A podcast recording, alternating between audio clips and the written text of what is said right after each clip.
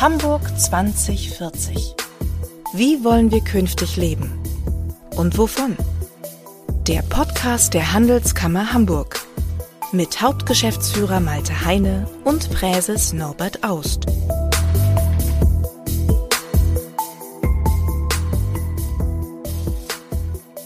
Willkommen zu unserem Podcast, der in dieser Aufgabe ganz im Zeichen des Hamburger Profifußballs steht. Der Hamburger SV und der FC St. Pauli kämpfen auf den letzten Metern der Saison um den Aufstieg in die erste Bundesliga. Und lieber Norbert, mit wem ließe sich darüber besser sprechen als mit den Top-Repräsentanten der beiden Clubs? Ne?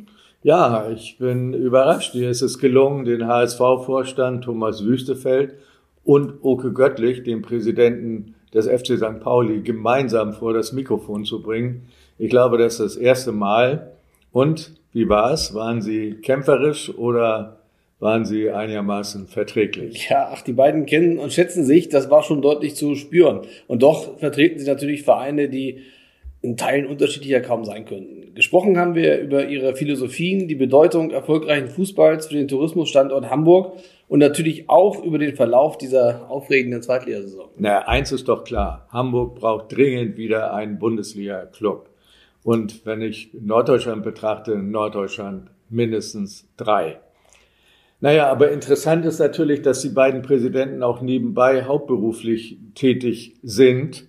Äh, Oke Göttlich war ursprünglich Sportjournalist und hat eine digitale Vertriebsfirma gegründet.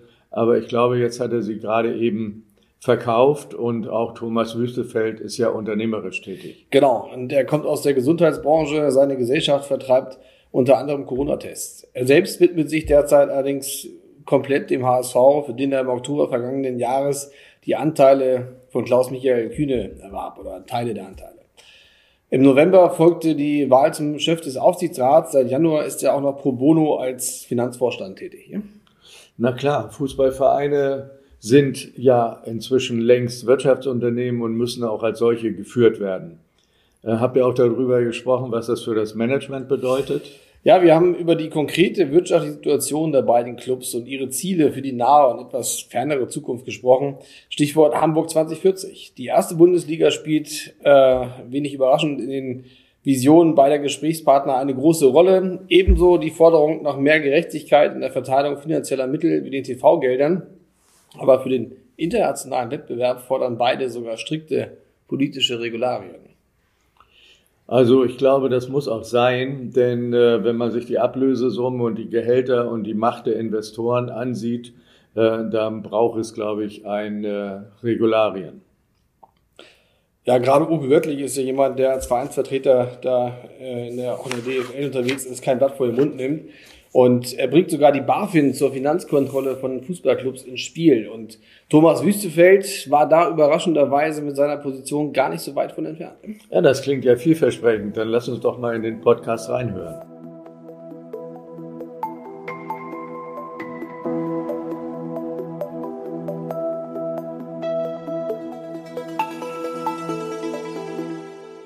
Ja, Thomas Wüstefeld, äh, du bist seit deiner Kindheit HSV-Fan. Äh, wie kam das? Äh, Gab es da eine besondere Beziehung? Gab es mal was anderes? Äh, wie ist das entstanden, die Liebe zum Volkspark?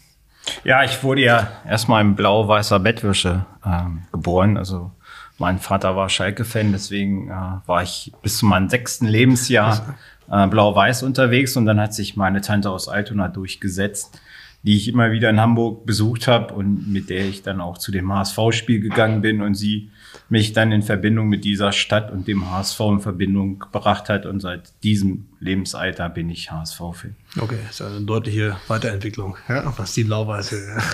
Genau, man hat noch die, die, Farbe Schwarz hinzugefügt okay. und eine klare Fokussierung eingeleitet.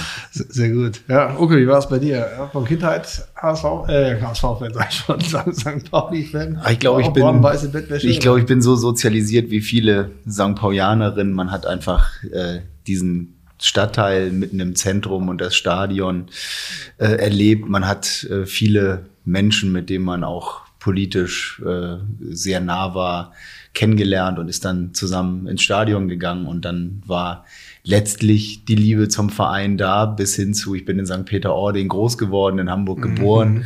aber in, äh, es gab dann diverse Autokolonnen, ähm, die auch äh, manchmal nicht ganz legal nach Hamburg gefahren sind, äh, um St. Pauli-Spiele zu besuchen. Und das äh, passt ganz gut zu uns. Okay, ja, cool. Ähm, ja, und heute äh, seid ihr beide da in leitender Funktion und äh, Thomas, du sogar unternehmerisch äh, engagiert als Invest im Verein beim, beim HSV. Äh, wie kam es dazu?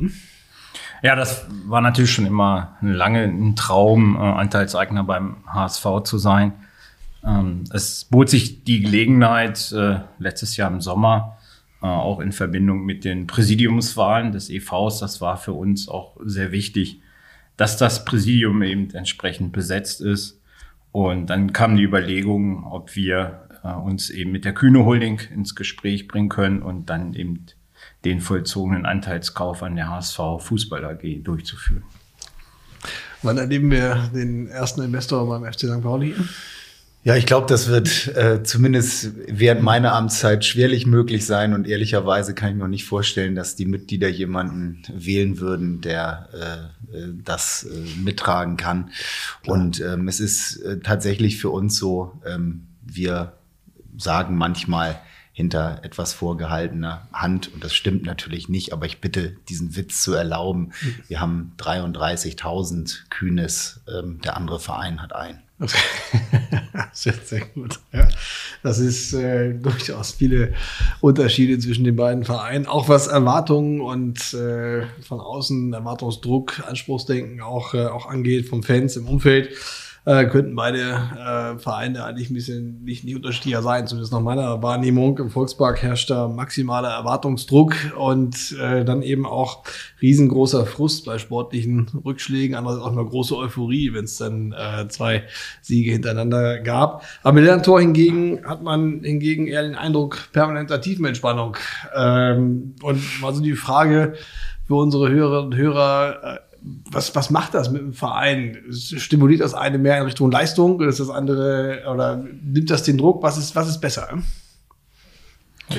Ja, also die Erwartungshaltung ist natürlich da, dass beim Traditionsverein wie der HSV mit den ganz großen Zeiten eben der ganz große Wunsch wieder da ist, in der ersten Bundesliga zu spielen.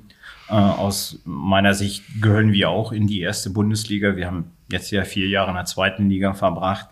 Äh, haben sehr viele Erfahrungen gesammelt, aber haben natürlich ganz klar das Ziel, wieder in die erste Bundesliga aufzusteigen und uns dort auch zu etablieren. Bei uns ist es mit Sicherheit keine tiefen Entspannung. Wir sind intern extrem ambitioniert und es ist tatsächlich so, dass wir sagen, wir sind ein Verein, der über die vergangenen Jahrzehnte auf jeden Fall so gewachsen ist, dass wir sagen dürfen und auch mit Fug und Recht behaupten dürfen, dass wir eine der Top 5, 6 Marken im deutschen mhm. Fußball sind und äh, eigentlich müsste äh, dieser Verein dementsprechend auch in die erste Liga dann mal hochgehen. Das ist eine Entwicklung und diese Entwicklung kannst du nicht einfach übers Knie brechen und das ist ein ganz wichtiger Punkt und ich weiß, viele sprechen dann immer über Entwicklung und denen ist das zu langweilig, mhm. aber auf dem Schritt ist man und dann nimmt man auch mal Rückschläge mit, die tun dann weh und dann muss man sich schütteln und weitermachen. Ja, Stichwort Marke ist ja auch ganz spannend. Wir beschäftigen uns auch viel mit dem Image von Hamburg in der, in der Welt, das ja auch durchaus prägend ist für Investoren, Fachkräfte und, äh, und, und Touristen. Und äh, das ist natürlich auch gerade wichtig, da kann Fußball ein entscheidender ja, Transporteur sein, auch von, von einer, einer Marke, von einer Stadt. Äh, teilweise auch ein bisschen, ein bisschen irreführend. Ich habe mal im arabischen Raum, wurde ich mal darauf angesprochen bei, bei unseren Reisen, ob, ob Dortmund nicht eine wunderschöne Stadt sei in, äh, in Deutschland. Ja, und dann kam es eigentlich darüber im Gespräch raus, äh, dass es über Borussia Dortmund ging, weil die werden ja immer so toll und die Fans und sowas dann dabei.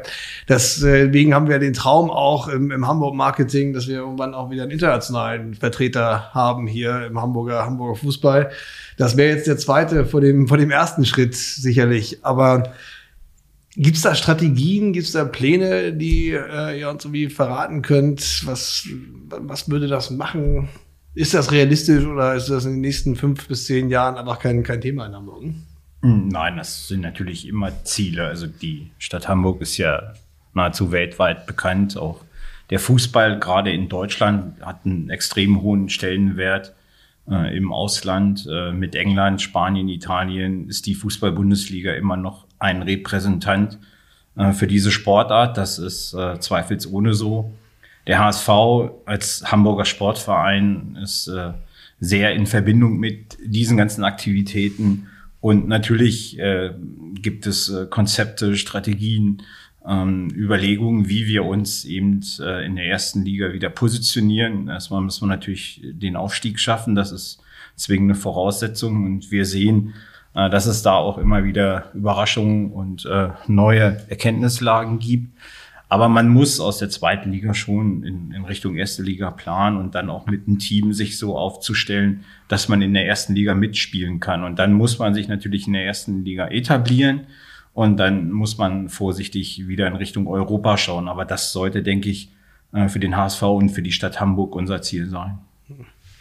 Ja, wir positionieren den FC St. Pauli äh, vielseitig international. Mhm. Wir werden jetzt, äh, so wie es aussieht, auch in den nächsten Monaten nochmal wieder eine Auslandsreise machen. Das ist zwar nicht das, was Sie mit international meinen, aber für uns ist es so, dass wir äh, den Stadtteil, äh, unsere Fankultur, unsere Menschen, äh, auch unsere mhm. musikkulturelle Ader, äh, auch mit den Vereinen oder den Clubs, mit denen wir uns dann im Ausland treffen, wirklich fast zu so ja, Events, die aber miteinander und mit der Community funktionieren, aufbauen.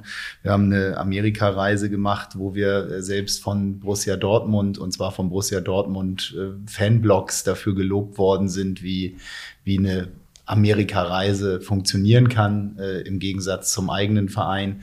Und wir positionieren uns dort, wo wir realistisch es heute schon können, international. Mhm. Und ähm, das andere ist natürlich ein großer, aber äh, natürlich in Ferne und nur mit Arbeit erreichbares äh, Ziel. Okay. Ja, es gab mal eine Zeit lang, da sind doch ist die halbe Bundesliga nach China gereist äh, und hat da im Sommer die äh, sozusagen die versucht, den Fuß zu fassen. Ist, ist das noch ein Thema oder welche Märkte sind vielleicht besonders spannend, um ja, Fußballvereine auch äh, zu promoten? Ja, ich kann da eine Sache DFL-seits natürlich zu sagen. Also die ähm, China-Reisen haben rapide abgenommen, nachdem mhm. äh, die chinesische Regierung für sich erkannt hat, dass das Ziel, ich glaube 2030 äh, Weltmeister Weltmeister werden zu wollen, dann doch auch ähm, äh, gekippt hat mhm. und dementsprechend auch die Investitionssummen nicht mehr ganz so üppig äh, mhm. vorhanden sind, wie sie vor tatsächlich vier bis sechs Jahren da waren, wo auch wahnsinnig viele Lehrkräfte und äh, ähm, Trainer ähm, nach China geschickt worden sind, auch mit unfassbaren Summen, die dahinter mhm. standen. Mhm. Und ähm, es gibt trotzdem in der DFL international immer noch diese Tendenzen, lass doch mal Wolfsburg gegen, äh, weiß ich gar nicht, Eintracht Frankfurt, glaube ich, in diesem Fall mal in, in China gegeneinander spielen. Mhm. Ähm, dafür kriegen sie dann auch ein bisschen Geld, aber ehrlicherweise ist der Effekt solcher Spiele für mich nicht ganz zu erschließen. Da sollen sie lieber äh, vernünftige kulturelle Veranstaltungen, völkerverbindende Veranstaltungen unterstützen. Mhm. Und der ja. HSV? Wo ja, ist ja, mit die nächste Reise hin? Ne? Asien ist ja im Moment ein bisschen problematisch, alleine schon von der Quarantäne. Also mhm. zwei Wochen einmal in einem Quarantänehotel zu sein, plus dann noch mal eine Woche, ist ja nicht so Schwerpunkt einer geplanten Reise. Mhm. Nein, wir sind natürlich auch am Überlegen, äh, wie wir eventuell die Katar-Pause überbrücken mit mhm. einer Reise. Es ist natürlich immer äh, mit, mit Reisestress, mit Zeitverschiebung verbunden. Man muss gucken, wie das in die Planung passt. Aber so aus unserer Sicht, natürlich ist Asien noch ein Markt, natürlich kennt man den HSV in Shanghai. Mhm. Ähm, man guckt auf den amerikanischen Markt, dort äh, versucht man ja, den Fußball wieder neu zu entwickeln. Auch gerade im Bereich Frauenfußball laufen sehr viele Aktivitäten. Mhm.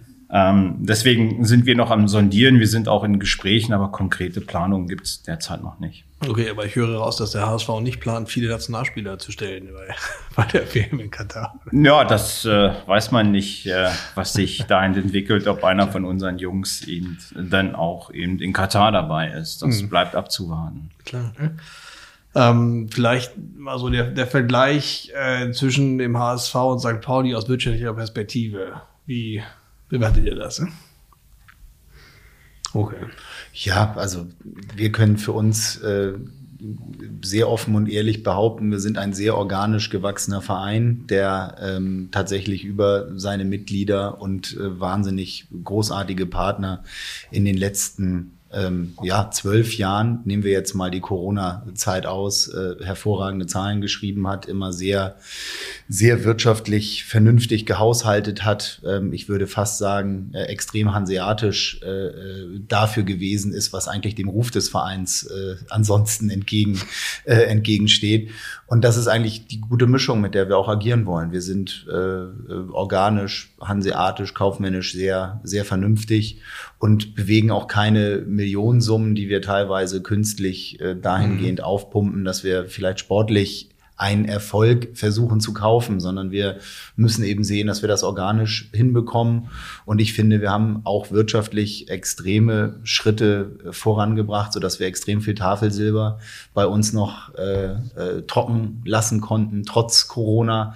Das heißt, wir haben die Vermarktungsrechte komplett auf unserer Seite, machen das unabhängig, eigenständig, was sehr gut zu unserem Verein passt. Wir machen unsere eigene Trikotkollektion, die nachhaltigste Sportartikel mhm. ähm, äh, Linie, die es im deutschen Fußball gibt.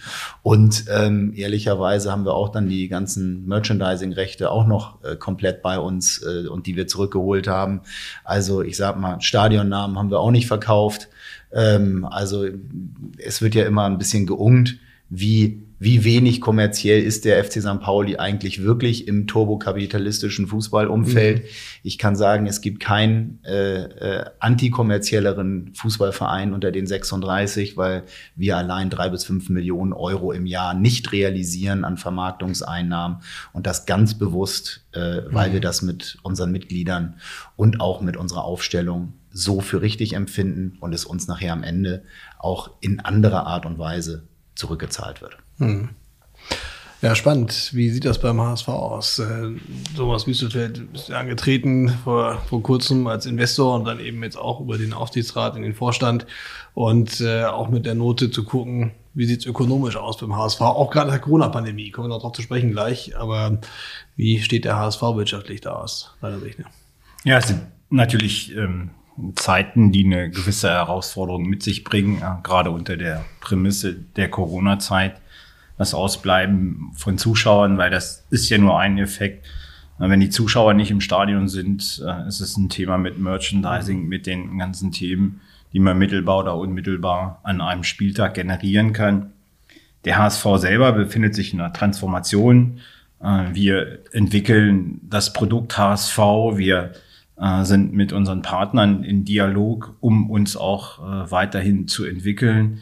Äh, wir fahren bestimmte neue Konzepte und Modelle, die wir jetzt sukzessiv implementieren, so damit wir uns wirtschaftlich äh, für die nächsten Wochen, Monaten aufjustieren können. Wir gucken natürlich auch so ein bisschen jetzt äh, in den Winter, Herbst hinein, um zu sehen, ob es wieder pandemische Maßnahmen gibt, mit denen wir uns auseinandersetzen. Wir sind dann wieder gezwungen, gewisse Dinge einzuleiten, die notwendig sind weil wenn an einem Spieltag und gerade unser Heimspiel gegen FC St. Pauli uns die Zuschauer fehlen, dann wirkt sich das natürlich aus. Und das ist ein großes Thema.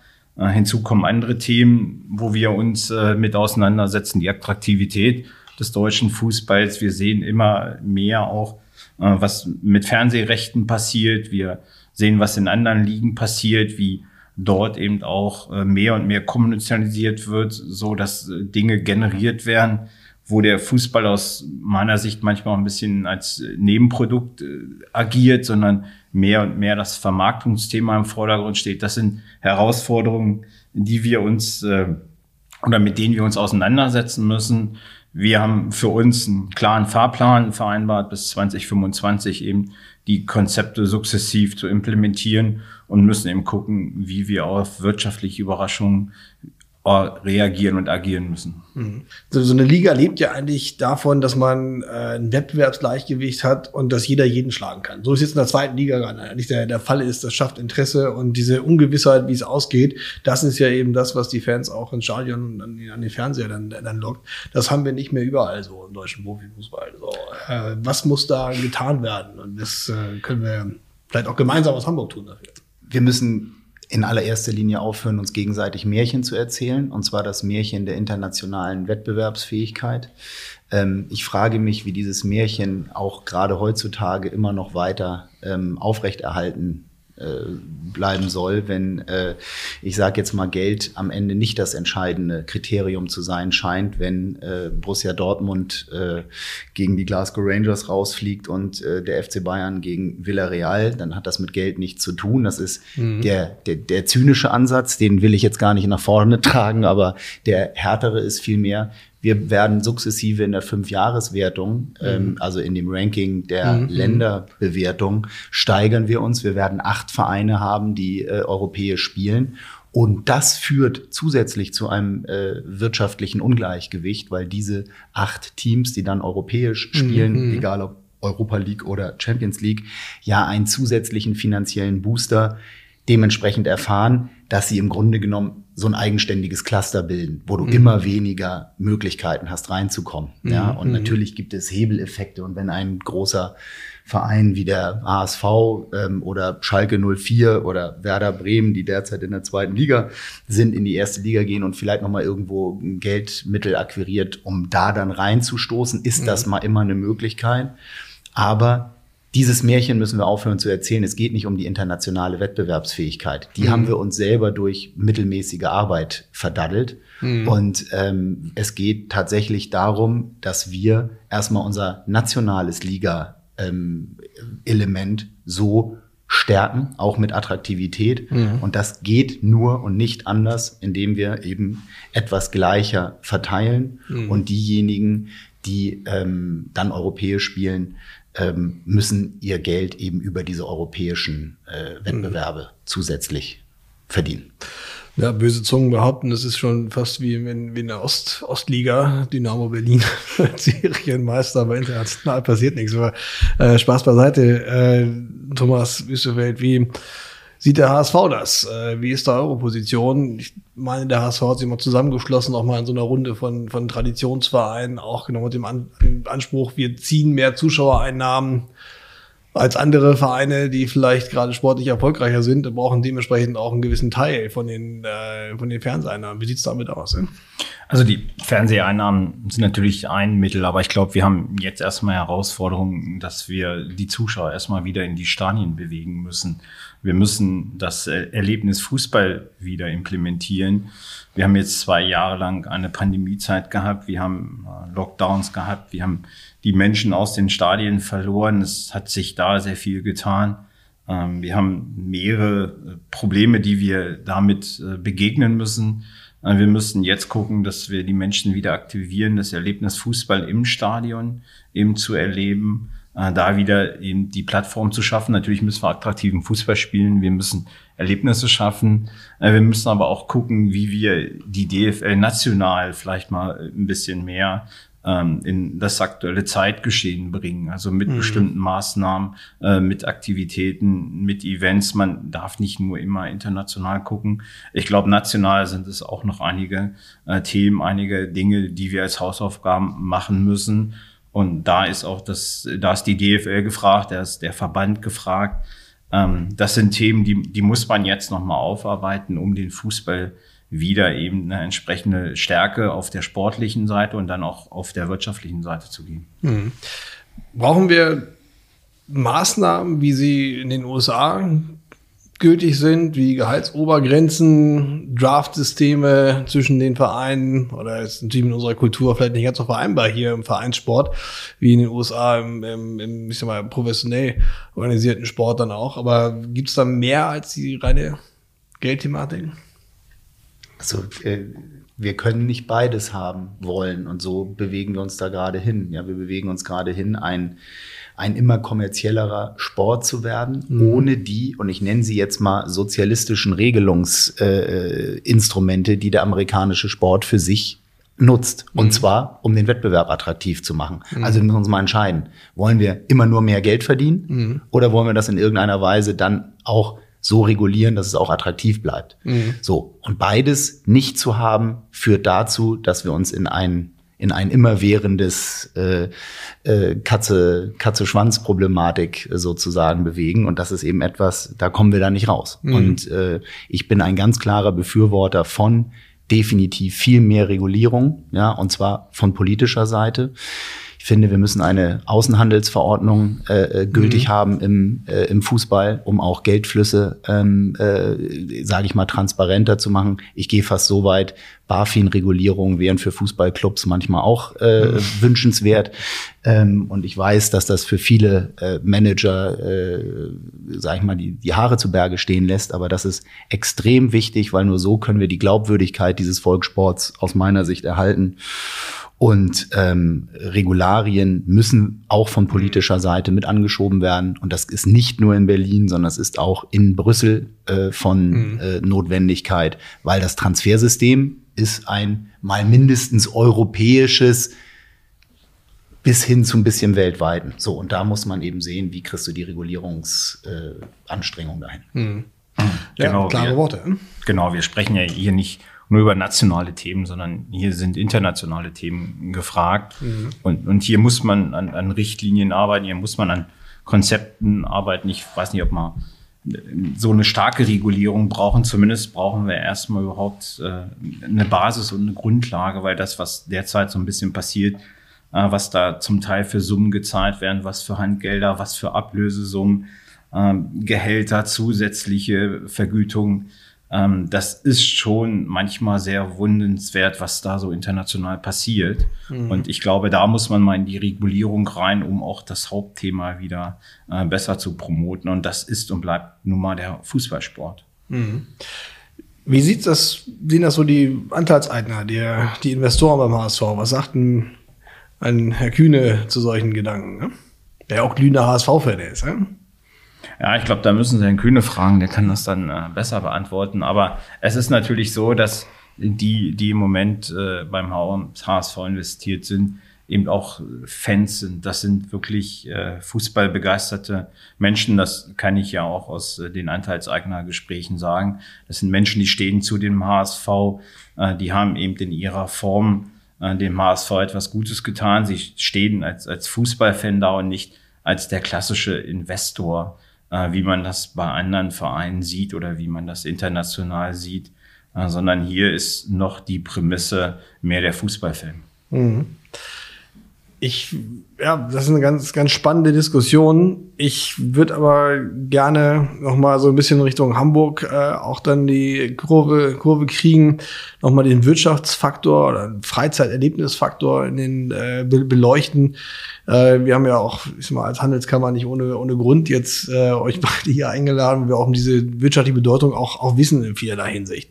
Und wenn wir jetzt gerade sagen, die Dimensionen in Richtung Aufstieg, was, was macht das? Wie viel mehr Touristen kommen dann in die, in die Stadt? Wie, wie sehr steigert sich die Attraktivität? Ähm, beschäftigt ihr euch mit dieser Rolle, die ihr als, äh, als Verein auch für die, für die Stadt habt in, in, in dieser Hinsicht, was sozusagen an volkswirtschaftlichen Effekten dadurch ausgelöst wird, oder spielt das auch keine Rolle bei euch? Natürlich spielt das auch eine Rolle. Also für, für uns ist die Stadt Hamburg und die Wirtschaftskraft Hamburg natürlich auch wichtig. Je mehr wir hier stärken können, umso mehr kommen auch in die Stadien. Ähm, ich glaube, das hat auch einen hohen Impact und wir haben es ja jetzt auch beim Pokalspiel gesehen, einmal gegen Dortmund und einmal gegen Freiburg, mhm. äh, wie viele Menschen in die Stadt kommen. Wir hatten den Vorteil, dass es Ostern war, dass die Menschen schon vorher angereist sind, ähm, dass sie sehr viel Kultur damit verbracht haben. Mhm. Äh, sie waren in der Stadt aktiv. Sie sind natürlich mit dem Schwerpunkt Fußball hierher gekommen. Mhm. Und daran sieht man auch, welchen Stellenwert der Fußball sowohl wirtschaftlich als auch kulturell hat. Mhm. Die Wirtschaft ist ein Faktor. Das zweite Faktor ist für den HSV auch als Verein, die Menschen äh, mit Sport zu verbinden, mit Bewegung, äh, mit Inklusion, mit, mit Zusammenbringen, mit vielen Nationalitäten, die da aufeinandertreffen. Also ich glaube, man unterschätzt die Aufgaben von Fußballvereinen, weil sie sind Sinnbild, sie stehen immer wieder im Fokus, ähm, sie werden mit vielen Dingen verbunden, mit Idolen. Man muss darauf achten, wie, wie man sich positioniert. Und, und deswegen glaube ich, ist der Fußball und, und auch der HSV ähm, für diese Stadt Hamburg ganz wichtig. Und natürlich ist das in der ersten Liga nochmal für ein höheren Interesse. Man, man spielt gegen äh, Vereine, die auch international spielen, die selber auch große Fangemeinschaften haben. Wir haben mit den Traditionsclubs gesehen, die man in diesem Jahr in der zweiten mhm. Liga hatte. Ähm, wenn man sieht mit, mit Schalke, mit Bremen, mit Nürnberg, das sind Vereine, die eine hohe Anhängerschaft auch haben und die ziehen natürlich, wenn die Spiele hier in Hamburg sind. Und das ist für den gesamten Standort Hamburg wirtschaftlich eben ein elementares Thema. Mhm. Wir sind also stark interessiert und sind auch in der Initiative des Gemeinwohls mhm. ähm, äh, engagiert und äh, kümmern uns darum. Und ich finde, zu Gemeinwohl gehört ja eben genau dieses Thema wirtschaftliche Balance in Richtung Gesellschaft und was hat eine Gesellschaft auch sozusagen von Themen, die man selber bewegt. Und das sind äh, sozioökonomische Faktoren, das mhm. sind, ähm, äh, das sind äh, finanzielle Themen, das sind aber auch tatsächlich äh, die Themen, die Thomas ansprach. Was passiert, wenn wir auf einmal sehr viele Geflüchtete aus der Ukraine ähm, in diesem Fall jetzt tragischerweise Mhm. Ähm, ähm, äh, beheimaten müssen, schnell beheimaten müssen und welche Rolle spielt der Sport und ich finde der Sport im Allgemeinen, der Fußball, weil er relativ universell mhm. und viel gespielt wird, natürlich nochmal besonders.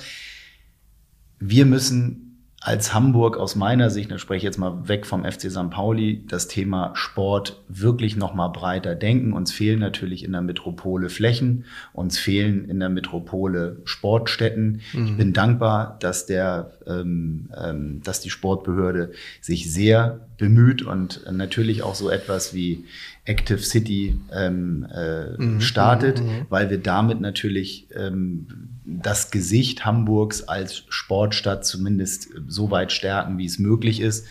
Und ich würde mir sehr wünschen, dass der Hamburger Sport, und wir haben das gemeinsam mit dem HSV ja auch gemacht, als es mhm. während der Corona-Zeit wirklich äh, schwierig war, uns mit den anderen Profivereinen auch zusammenzutun, um, um ein paar Themen mit der Sportbehörde nochmal intensiver zu sprechen. Ich finde es sehr beeindruckend, wie Kultur oder andere ähm, institutionelle ähm, äh, Bereiche sich auch lobbymäßig sehr stark natürlich, und das finde ich auch gut, bemühen. Mhm. Ich finde, der Sport ist äh, in Hamburg institutionell und auch lobbymäßig etwas wenig gut besetzt, mhm. beziehungsweise nicht laut genug. Ähm, und da würde ich mir wünschen, dass wir äh, gemeinschaftlich äh, weitere Schritte gehen. Mhm.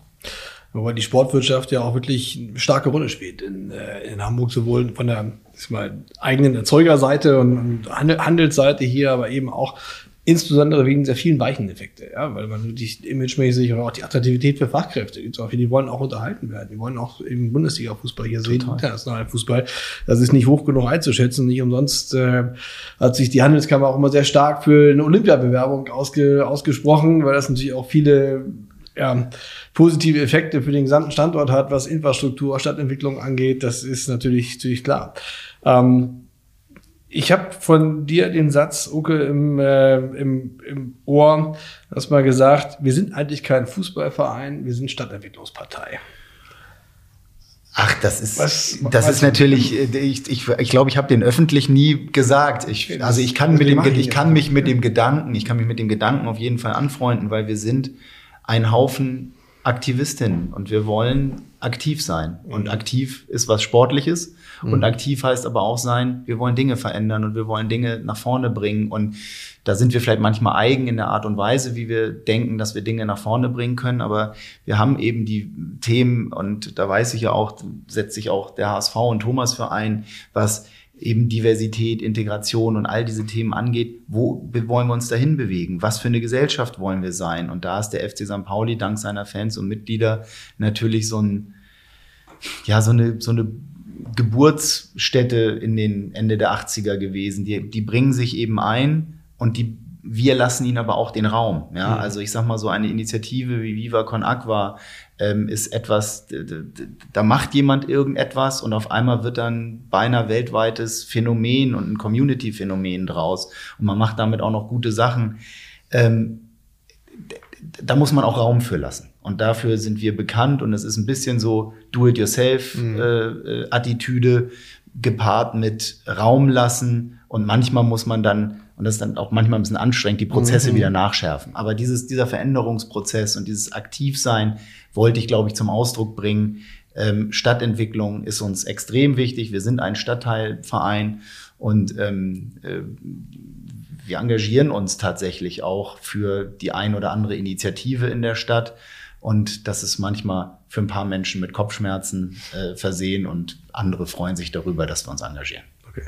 Beim HSV ist es äh, nach meinem Kenntnisstand so, dass die durchschnittliche Anreisedistanz eines, äh, eines Fans irgendwie roundabout 50 Kilometer beträgt, äh, zu einem Heimspiel, habe ich mal irgendwo gelesen, dann ist der HSV vielleicht nicht Stadtentwicklung, sondern Regionalentwicklungspartei. Ja, oder auch für viele Fans aus Dänemark, aus der Region hier und Anziehung für die Metropolregion Hamburg auch eine besondere Rolle spielt. Mhm. Kann man das so sagen? Ja, das, das kann man so sagen. Also ich habe beim letzten Heimspiel mit einem Fan gesprochen, der ist aus Südfrankreich angereist. Ähm, wir haben also Fans aus ganz Deutschland, mhm. Ähm, die zu Heimspielen kommen, die uns zu Auswärtsspielen begleiten. Wir haben das ja am Wochenende gesehen in Ingolstadt, äh, wo für uns praktisch ein Heimspiel war ähm, mit unseren Fans in, in der Bundesrepublik. Wir, wir repräsentieren äh, die Stadt Hamburg. Wir sind eben äh, der Hamburger Sportverein. Das ist ein bisschen von der Kultur anders als der Stadtteilverein. Mhm. Und so haben beide ihre Zielgruppen. Klar. Ähm, Ihr seid beide auch Unternehmer, deswegen äh, hier in der Handelskammer auch, äh, auch Mitglied, freuen wir uns ja auch. Und diese Bedeutung oder Verbindung Sport und, und Wirtschaft äh, verkörpert ihr beide natürlich sehr, sehr gut. Äh, Thomas, du hast gesagt, du hast ja Anteile mit deiner Firma mit San äh, auch, auch erworben und äh, bist jetzt über den Aufsichtsrat auch in die operative Rolle. Äh, ist das überhaupt vereinbar mit so einem großen, wichtigen Unternehmen, das sich auch in der Corona-Krise viel engagiert hat? Unternehmerisch ähm, klappt das? Ist die Sehnsucht groß, äh, in Richtung Unternehmen zurückzugehen oder ähm, ist das beim HSV im Sport doch noch spannender? Nein, beides ist spannend. Wir haben bei uns im Unternehmen das so organisiert, dass die auch ganz gut ohne mich zurechtkommen, so dass ich mhm. mich jetzt im, im Zuge meiner HSV-Aufgabe ganz auf den Verein und auf den Fußballclub konzentrieren kann. Mhm. Äh, das steht im Moment im Fokus. Äh, da sind ganz viele Dinge, die umgesetzt werden müssen, die, die aktiviert werden müssen. Ähm, so dass eben der HSV für mich im Moment äh, ganz klar im Fokus ist. Mhm, okay. Ja, wir sind gespannt, ja, wie lange der Fokus bestehen bleibt. Aber okay, bei dir auch. Wie man hört, hast du ja dein Musikunternehmen auch äh, erfolgreich verkauft. Ist jetzt der Präsidentenjob beim FC St. Pauli und die ganzen Ehrenämter, DFL-Präsidium und sowas Fulltime und auslastend oder hast du auch neue unternehmerische Projekte, die dich reizen. Ne? Ja, also ich helfe ja auch vielen jüngeren Unternehmerinnen, mhm. auch im Musikumfeld und mhm. auch lustige Musiksachen, die sich dann aber auf mhm. einmal zur Medizintechnik äh, entwickeln. Mhm. Also ich helfe da so als äh, kleiner, ähm, ja, Startup-Helfer nochmal die, der ein oder anderen Firma, die aus Hamburg kommt.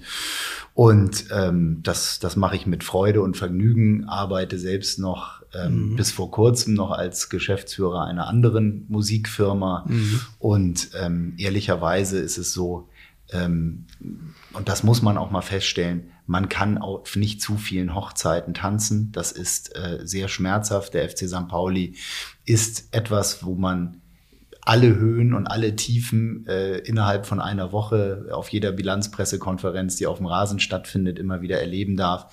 Das macht tatsächlich äh, Freude, aber es macht natürlich auch einen großen Druck und der ist dann auch letztlich äh, in, in Familie und in allen Elementen zu spüren. Mhm. Und ich würde mir wünschen, dass man sich noch ein bisschen intensiver und auch mit vollem Fokus auf den FC St. Pauli konzentrieren kann, weil der Verein es verdient hätte.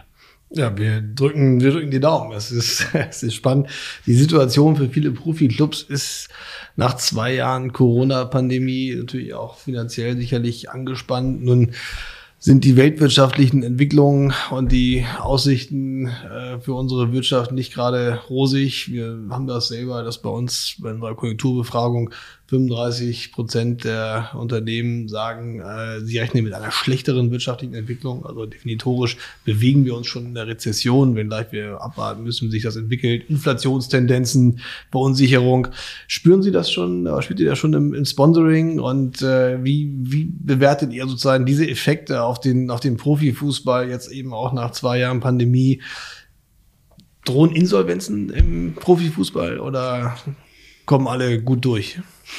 Also ich muss mal zwei Sachen dazu sagen und die sind wirklich erstaunliche Kennzahlen, wie ich finde.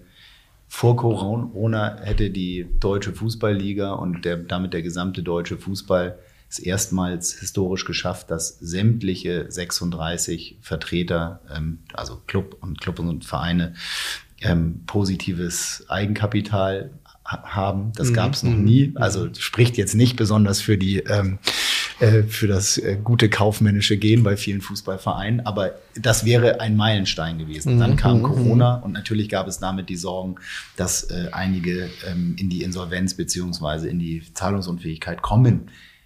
Es ist aber so, wir sollten die nächsten Jahre extrem vorsichtig äh, damit sein, was nämlich Konsumverhalten angeht, weil wir werden mhm. mit Sicherheit steigende Energiepreise, steigende äh, Lebenshaltungskosten im Allgemeinen wird sich natürlich auf ähm, Events wie Stadiongang oder ähm, Kauf mhm. von Merchandising-Artikeln auf jeden Fall niederschlagen. Und ich glaube auch, dass wir in diesem Sommer einen auf dem Transfermarkt ähm, äh, zumindest eine Schwemme von Spielern erleben werden, die zumindest nicht mehr so schnell ähm, mhm. äh, einen hochdotierten Vertrag bekommen, weil viele Verträge schlicht auslaufen. Und ähm, ich glaube, es werden kleinere Brötchen gebacken werden müssen. Mhm. Und ehrlicherweise tut das äh, dem, äh, dem Profifußball auch mal ganz gut.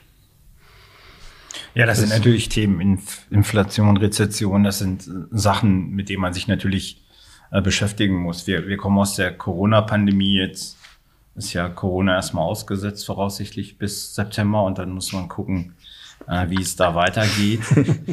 ähm, das ist ein, ein Mechanismus, der uns natürlich jetzt zwei Jahre äh, extremst beschäftigt hat. Ich kann mich da nur wiederholen, wenn plötzlich die Zuschauer nicht mehr in die Stadion können, dann ist das natürlich ein herber Verlust an Einnahmen.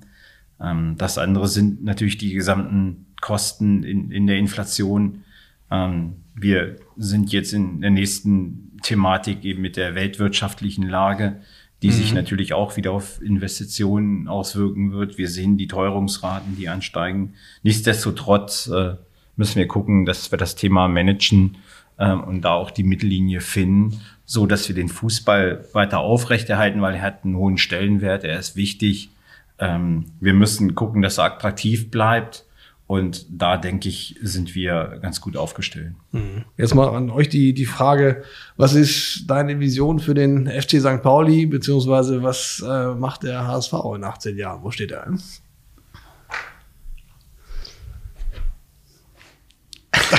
Schweigen. Ja, Schweigen. Endlich, endlich. Ja, ja, ja, 18, ja, 18 Jahre. 18 Jahre, es hört sich, hört sich total wenig an, wenn man 2040 im Kopf hat, habe ich gerade festgestellt. 2040 hört sich so ganz weit weg an, 18 Jahre hören sich so ganz nah an. Also äh, ehrlicherweise 18 Jahre sind noch nicht mal weit genug entfernt dafür, was ich mir insgesamt für den Fußball wünschen würde, nämlich dass wir ihn tatsächlich ganz anders spielen. Ja, ich glaube, dass äh, wir in Zukunft gar nicht mehr nur äh, mhm. Äh, Frauenteams oder Männermannschaften äh, gegeneinander spielen sehen, sondern zum Beispiel gemischte Teams, die gegeneinander spielen. Und ich glaube, dass das auch etwas ist, was man ernsthaft äh, mal überlegen sollte.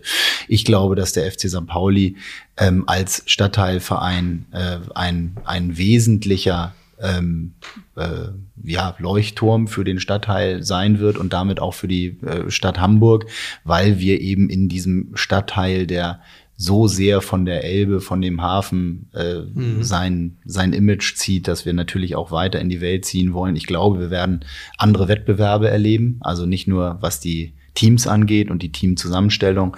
Ich glaube auch, dass wir ähm, so wie die Tendenz zumindest gerade aussieht, äh, unterschiedliche Wettbewerbe mhm. haben werden, weil ansonsten bleibt es dabei, dass Bayern immer nur Meister wird. Und ähm, ich glaube, dass es da auch andere Liga-Formen geben wird. Und ich wünsche mir für den FC St. Pauli, dass er so erfolgreich ist, dass wir unsere Werte möglichst vielen Menschen präsentieren können. Mhm. Und äh, auf den Wegen haben wir, haben wir lustige Ideen, die mit Sicherheit nicht alle durchsetzbar sind. Wir hatten gerade den Robocup äh, äh, zu Gast hier in Handelskammer. Die haben uns gesagt, die Sieger 2040 schlagen wir jede menschliche Mannschaft. Ja, ich, bin, ich bin gespannt. Aber Thomas Wüstefeld, ne? was, was macht der HSV?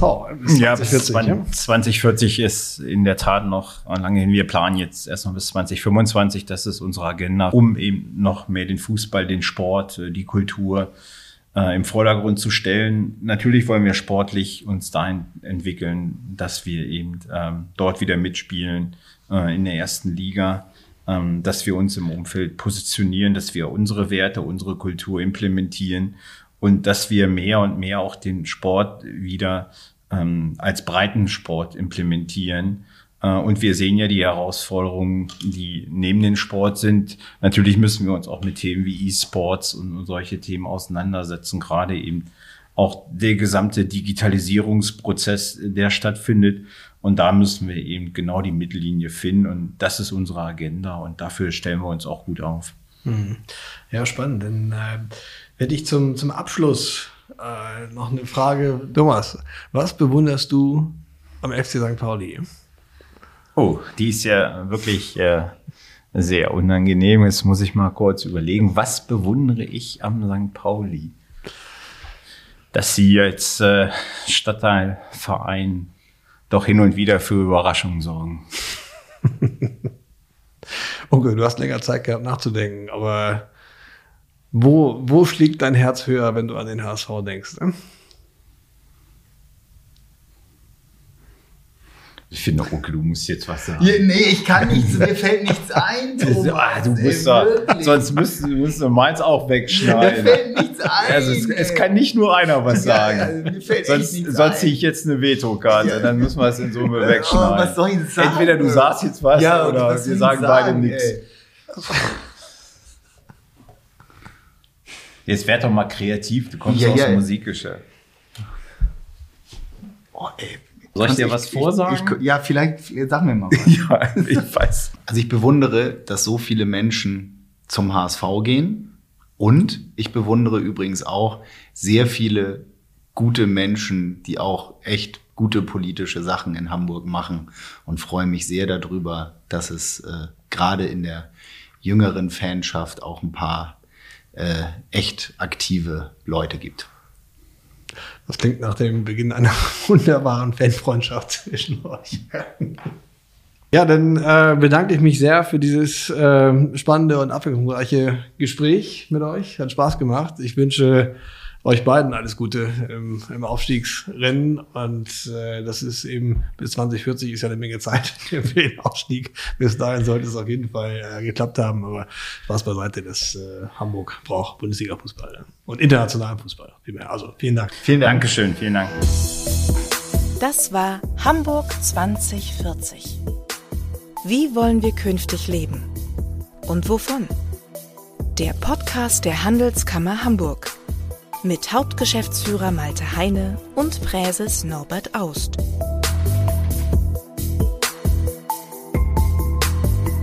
Wenn Sie diesen Podcast regelmäßig hören wollen, dann abonnieren Sie ihn einfach in Ihrer Podcast-App.